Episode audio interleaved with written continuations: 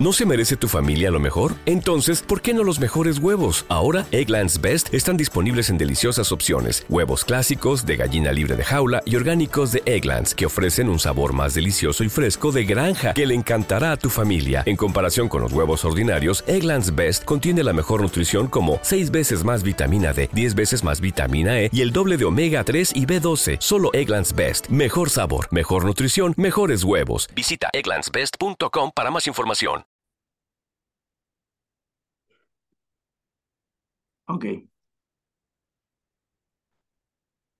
Cuando quieras. Bu- buenas, eh, soy Sergio eh, del grupo de Gabor y empezamos un nuevo proyecto con mucha ilusión, eh, con mucho trabajo previo y, y con un sueño de tocar en un festival, si puede ser algún día, puesto que soñar es gratis y, y tocar últimamente no, pero vamos a intentarlo y estamos muy ilusionados con el proyecto. Creemos que podemos, podemos hacer algo de ruido y, y a por ello. ¿Qué tal? Buenos días. O buenas tardes, mejor dicho. Buenas tardes, Jero. Eh, muy bien, muy bien. Un poco de culo, pero supongo que como cualquier hijo de vecino que, que lleva mil, mil proyectos eh, de vida, además de, de, la música, ¿no?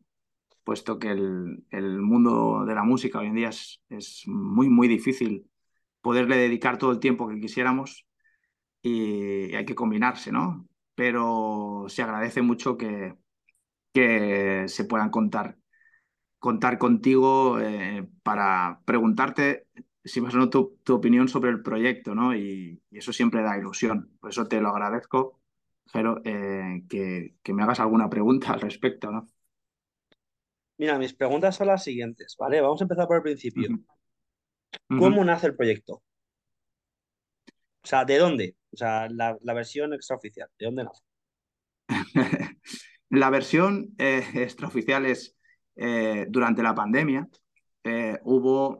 Eh, como sabes, hubo mucho tiempo para pensar, para descansar, desconectar, que por un lado algunos pues lo agradecieron, otros no tanto, pero en mi caso me surgió ese sueño que llevaba tanto tiempo en la cabeza y que siempre lo pospones para otro día, porque tu vida de, de, día a día es imposible dedicarle el tiempo que merece y, y a medida que van pasando los días, eh, las cosas por hacer ya empezaban a ser monótonas en casa y, y, el, y el proyecto me seguía empujando desde atrás. Eh, llegó un momento que, bueno, estuve literalmente 10 días con dolor de cabeza, que en aquel momento de psicosis, pues eh, imaginábamos en casa que, es que había cogido el bicho, pero al final resultó que no, que es que era la comida de olla que llevaba por si empezaba o no empezaba el proyecto, ¿no?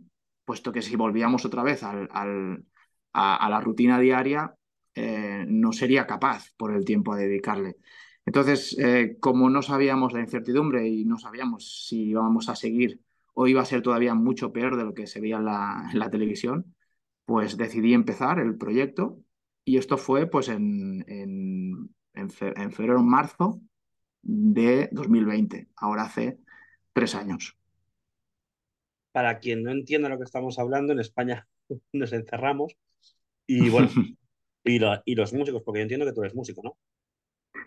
Sí, eh, soy músico eh, semiprofesional porque no le he podido dedicar todo el tiempo que hubiera querido, pero, pero sí, ejercicio de, de, bajista durante un tiempo, eh, pero bueno, es, es, esto que no, no le puedes, son proyectos muy efímeros siempre que no te, no te permiten eh, tener una estabilidad y bueno, depende de cada uno de las elecciones y la vida, como te lleve, pues eh, son fluctuaciones de la vida, ¿no?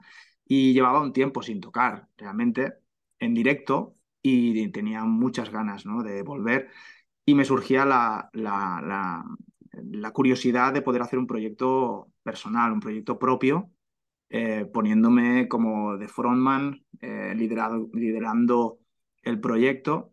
Y, y bueno, fue todo un, fue un trabajo de, elaboración, de creación de mí mismo como, como artista, como líder, como, como muchas otras cosas que he ido aprendiendo en este tiempo, como las redes sociales, eh, incluso eh, producción, eh, edición home studio. Y, y, al final es esto, ¿no? lo, que, lo que me permite seguir esa, esa, esa ilusión de seguir aprendiendo cada día algo nuevo y una fase nueva. Y nada, pues estamos en esa fase de que el proyecto acaba de salir, eh, estamos muy contentos con el resultado que, está obteniendo, la respuesta de, las personas que lo escuchan. Y, nada, estamos en la fase de buscar conciertos, eh, preparando eh, la presentación en algún, si puede ser en algún sitio. Y, esa es la incertidumbre, pero, pero es también esa ilusión, ¿no? Esa, esa alegría de poder eh, bueno, intentar visualizar que esto es posible, ¿no? Presentarlo. Sorprende mucho varios matices. O sea, me ha dicho que eres bajista y matizo. Mm, hay cantantes bajistas, ¿vale? Existen, no es que me estoy inventando, pero antes se dice que el bajista es, de hecho está la broma del bajista no hace ni coros. Por desgracia, tengo que ser sincero. Pero es que al margen, de esta nota al margen, que quería hacer un poquito de humor porque me parece que que bueno, aquí esto lo escuchan muchos músicos, tío, entonces, ¿sabes? O sea, hay mucha broma por ahí y siempre se me comenta alguno y dice que cabrón, ¿cómo lo has tirado? Bueno, son cosas más, más del mundillo.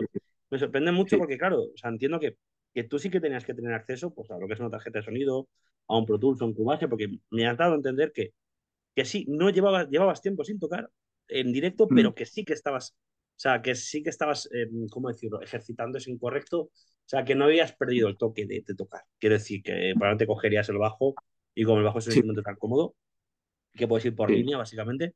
Para que la gente lo entienda, necesitas un ampli para tocarlo y no suena si no quieres, no en tus cascos. Puede, con la tarjeta, te enchufas al, al tarjeta que tengas, al Scarlett o a lo que tengas y tiras, ¿no? Em, ¿Esa transición también se te hizo fácil por esto o no tiene nada que ver?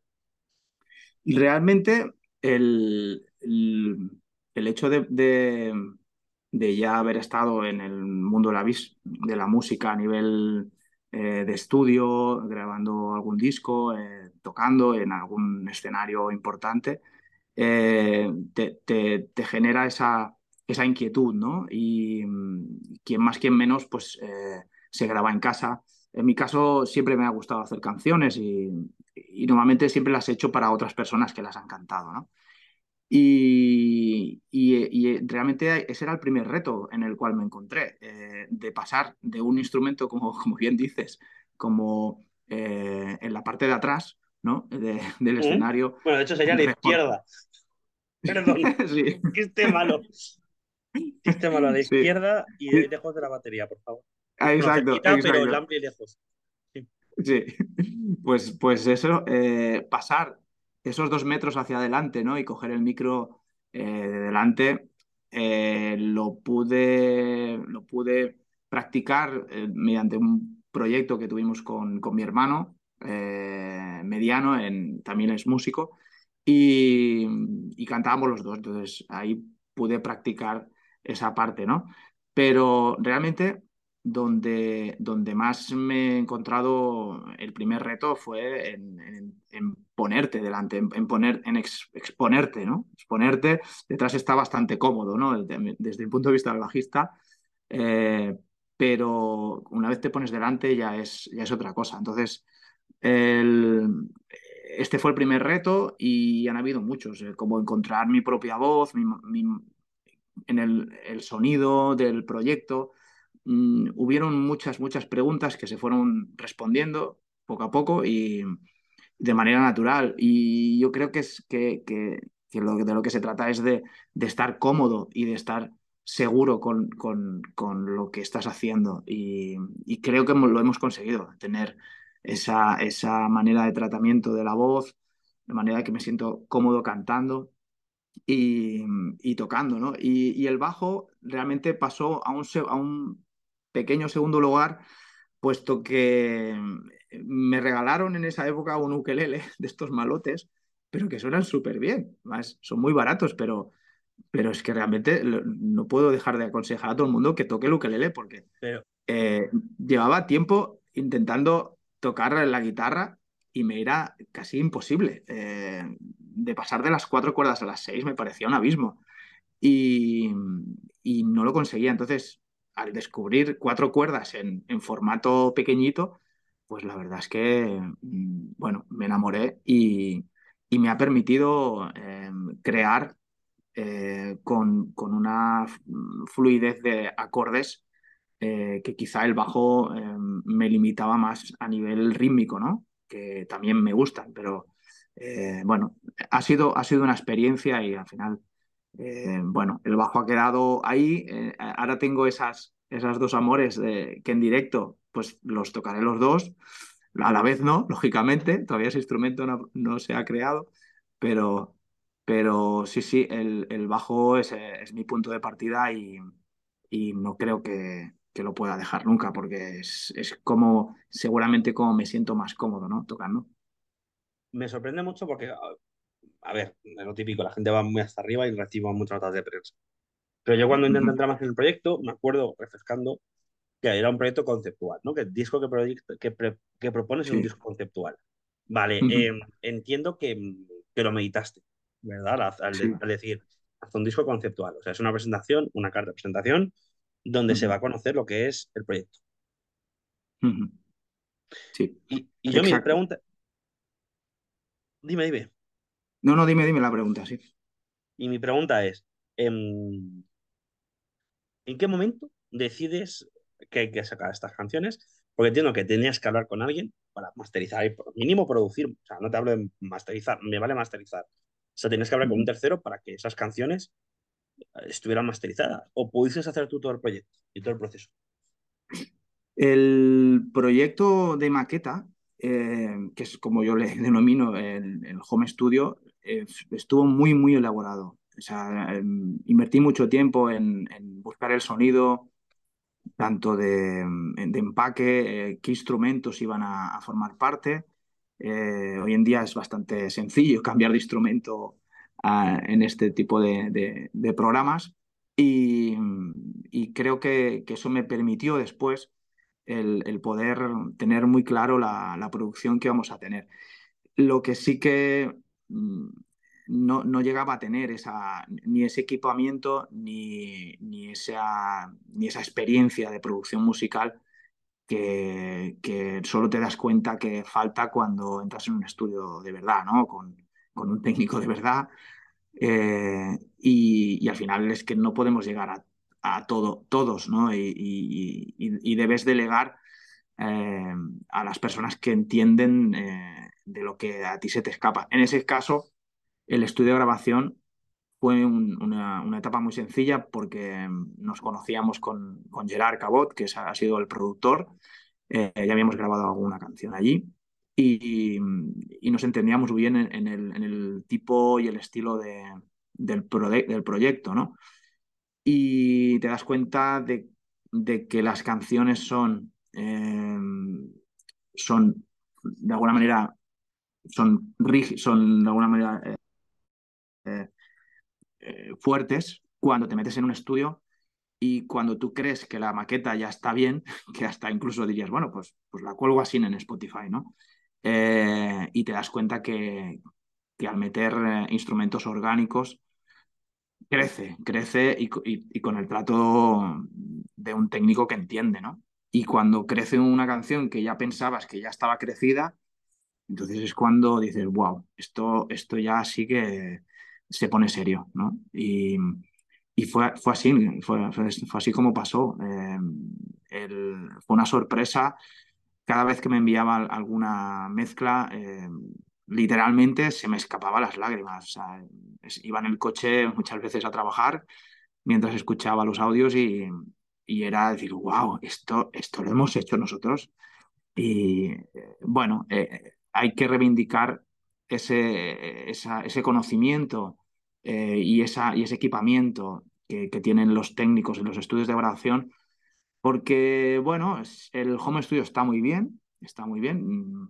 No, no, es algo que, que ha sido un, inventazo para los músicos y creadores, pero no podemos caer en la en, en esa, bajo mi entender, quizá vengo de otra época, ¿eh? no sé, pero caer en esa tesitura de que ya se puede hacer todo desde casa, mmm, creo que, que, hay cosas que, que, hay que hacerlas en estudio, como una producción y una mezcla a nivel, a nivel correcto. ¿Cómo lo ves tú, Jero, esto? Yo no tengo nada en contra de lo que me estás diciendo, al revés, opino como tú en casi todo. Pero te quería preguntar porque, claro, yo sé que las maquetas estarían trabajadas, sobre todo teniendo en cuenta que, que del instrumento que vienes, aunque parezca mentira lo voy a decir, ¿vale? Pero normalmente eh, la música rock, normalmente en el pop, la línea de bajo y batería son las líneas más trabajadas. Un batería no puede trabajar eh, si no es en el local, pero un bajista puede trabajar en casa y trabajar muchas melodías. Sí. Y te genera una, mm. una, forma de verlo que, que no es que puedo con guitarra, un batería con un bajista, ¿no? Cada instrumento veo la música de una manera. Dicho esto, mm. yo lo que he escuchado me llama la atención, sobre todo porque sí, o sea, entiendo que lo que va a venir va a estar al mismo nivel de calidad, que me parece brutal. Lo que me sorprende mucho es el concepto, que digas conceptual, porque me da la sensación mm. de que, claro, mm. que ha dicho, bueno, vamos a ver por dónde viene y de cara a futuro veremos por dónde voy, pero van por los tiros por aquí. Y el viaje que me estabas comentando me ha sorprendido mucho porque, claro, entiendo que si os conocíais el bueno, si os conocíais el equipo de artista con productor, es muy fácil trabajar y, y aceptar cambios, incluso negociar cambios, mejor dicho. Eh, mm, y, y, luego, claro, me genera la siguiente pregunta, ¿en directo qué? ¿Cómo? El directo, pues mira, eh, el directo ha sido la misma, misma manera de, de, trabajar que he tenido desde el principio. Eh, confío en, eh, en, lo que llamo las señales de dejarme llevar un poco por, por la situación, no forzar nada y, sobre todo, eh, sobre todo que sea algo en lo cual creemos, creemos que está hecho desde dentro, que, que, te crees, te lo crees, ¿no? Entonces el, el directo eh, se, ha, se, ha, conformado una banda que ha sido, te digo, de manera natural e incluso el propio productor Gerard Cabot ha decidido coger la guitarra y cosa que me sorprendió porque eh, es un, es un tipo que estaba también muy liado y además canta súper bien. Él tiene sus proyectos también musicales. Eh, me dijo, te hago yo los coros. Los coros creo que es una de las fases del, del sonido del proyecto que, son importantes y, disparar unos coros creo que en este tipo, en este estilo no es algo que me, que me, me tire demasiado, ¿no? Y que fueran orgánicos era algo que me preocupaba. Eh, cuando me propuso que tocaba la, guitarra, pues ya dije, vale, perfecto. Eh, en ese sentido, te puedes imaginar que eh, somos las dos personas quizás que más hemos trabajado el sonido y, lo estamos llevando al directo. Entonces, eh, estoy súper feliz porque me está ayudando mucho en, esa fase, ¿no? También de, conseguir ese sonido que no quiere emular el disco, pero, pero que quiere, quiere crecerlo, ¿no? Me gustaría que, de hecho, está pasando, está pasando esos destellos de luz que, que a veces se, se, sienten en el local, es decir, wow, esto está incluso mejor que el disco, ¿no? Y, eso es lo que, por, por, donde vamos a ir. Quiero, quiero fluir el, el, el proceso y, y, de hecho, este nunca iba a ser un, un, proyecto de rock, es que iba a ser un, un proyecto muy, mm, muy tranquilo, eh, muy adulto, y se ha ido conformando poco a poco. No sé si ha coincidido con, con la, la, apertura otra vez de, de, la humanidad al mundo y, de esa, búsqueda un poco que hemos tenido todos hacia atrás, pero se ha ido, se ha ido creciendo y la guitarra, en este caso, eh, está cogiendo una importancia que no, que no le he querido dar conscientemente en el disco, ¿no? Y, bueno, esto creo que en directo va, va a crecer mucho más. Eh, poder tener eh, guitarras distorsionadas que en el disco pues no, no se han escuchado. ¿no? Creo que es interesante que cuando se lleva un proyecto al, al directo se tenga eh, esa, esa, visión eh, amplia para no limitarte a hacer lo que, lo que ya está grabado, eh, sea más orgánico y que, que tenga esa, esa opción de, de frecuencias ¿no? que suben y bajan y que respiran, ¿no? Y eso, eso creo, creo que lo vamos a conseguir, estamos en el camino y, y con mucha expectación, la verdad, por la presentación. Voy a cerrar con una entrevista porque me parece injusto entrevistarte antes de, poder escuchar algo más. Me parece injusto. Miento. De hecho, no es que haya salido algo más, de poder escucharlo cuando ya haya salido y, hayamos visto por va tiros en algunas cosas, ya se haya podido ver sobre algún concierto, ¿no? Ya sea por fans, ver lo que sabes lo que te quiero decir, ¿no? Cuando un proyecto es muy nuevo, hay que preguntar mucho, pero hasta que no esté todo fuera reposado, no hay preguntas que no se pueden hacer o no se deben. Claro, claro la gente juega con. Quiero decir nosotros, ¿no? Es como lo veo yo. Entonces, la última pregunta es la siguiente. Em, quiero que me digas del viaje que has hecho en la producción, creación de las canciones, local de ensayo, el momento más de decir, ¡buf! en positivo. O sea, yo sé que los, los artistas todos tenéis un momento hype, en el sentido de, coño, que me lo creo. Entonces, em, creo que sé cuál es. Entonces, dímelo tú, porque igual me confundo, pero eso yo creo que a los músicos les hará entender mucho del proyecto. En, en el, el, punto en el cual eh, lo tengo, que comentas lo tengo muy, muy claro y muy presente y es en, la, en el showcase que hicimos eh, hace, hace, hace pocos días. Eh, es, fue un showcase que grabamos en directo con audio y cámaras.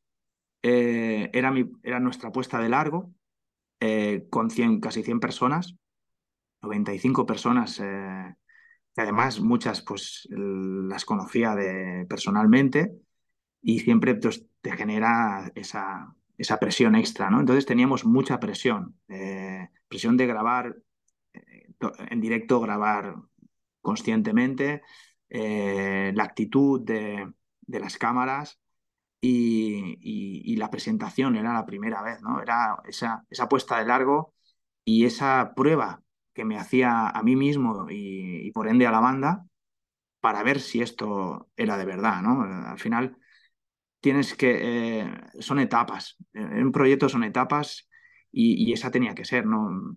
Eh, no se puede vender lo que no existe, creo creo así. Creo que tiene que tener todo unos cimientos para que cuando surjan preguntas, como en esta entrevista, tengas una respuesta. Esa es la seguridad que te da un proyecto. Y el resultado fue tan bonito que, que fue entonces cuando ya dije, vale, ahora me lo creo.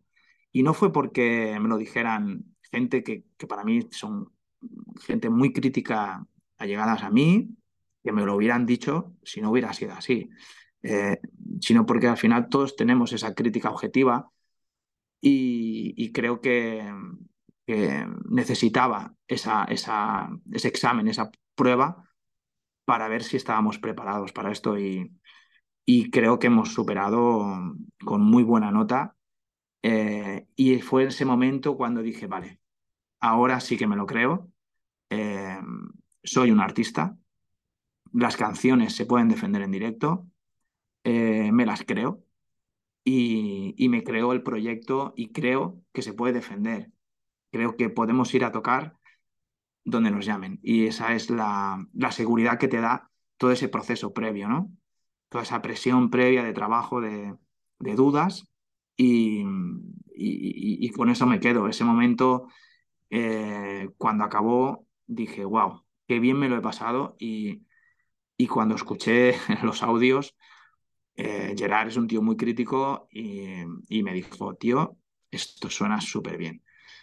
Y, ese, es el punto, ese es el momento de inflexión y ese será, será el punto que me lleve eh, y nos lleve hacia la siguiente, la siguiente fase, que es la presentación de, la banda en diferentes sitios.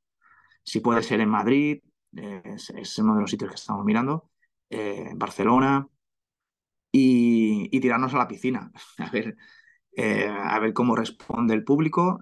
Es, un, es, una etapa muy difícil, ya, como ya sabes, eh, lanzarse cuando, cuando eres Nobel, cuando, cuando todavía nadie te conoce.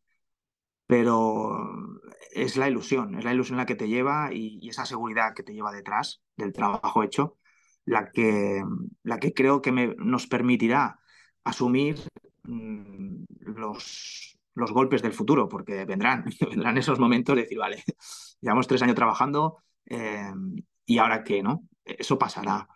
Pero cuando pase, eh, volveremos a recordar este punto y diremos, vale, eh, nos lo creemos, seguiremos por aquí o cambiaremos, pero, pero vamos a seguir. Y la idea es evolucionar y sobre todo aprender, evolucionar y aprender, porque mm, es, es la única manera. Trabajar, trabajar y trabajar.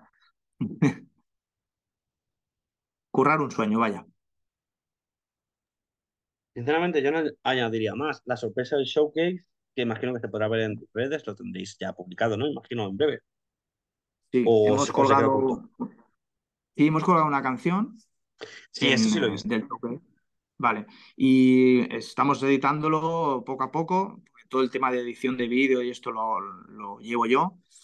Y, estamos editándolo, ahora me está ayudando mucho Albert Palomar. Y, la idea es, a medida que vayamos teniendo esas, esos vídeos, poderlos colgar, también para alimentar un poco este, esta bestia que le, que, le llamamos eh, el, contenido, ¿no? El contenido y del cual, el momento que te quedas sin contenido, eh, casi, casi mueres literalmente. Y, y, vamos a ir mm, desgranándolo poco a poco a medida que, presentamos, y puede ser, eh, las fechas en breve, que nos hace mucha ilusión. Gracias de verdad por esta entrevista, ha sido un verdadero placer y personalmente creo que es un proyecto a descubrir. No tengo nada más que añadir por mi parte. Vaya, gracias. Pues se agradece, Jero, se agradece este ratito y, y, dar la oportunidad de poder expresar mm, todas esas, esas informaciones que no han sido todas, pero todas esas cosas que, al final nos mueven a, los, a los creadores noveles que necesitamos de alguna manera poder expresar y, explicar. Eh, gracias, de verdad, Jero. ¿No se merece tu familia lo mejor? Entonces, ¿por qué no los mejores huevos? Ahora, Egglands Best están disponibles en deliciosas opciones. Huevos clásicos, de gallina libre de jaula y orgánicos de Egglands, que ofrecen un sabor más delicioso y fresco de granja que le encantará a tu familia. En comparación con los huevos ordinarios, Egglands Best contiene la mejor nutrición como 6 veces más vitamina D, 10 veces más vitamina E y el doble de omega 3 y B12. Solo Egglands Best. Mejor sabor, mejor nutrición, mejores huevos. Visita egglandsbest.com para más información.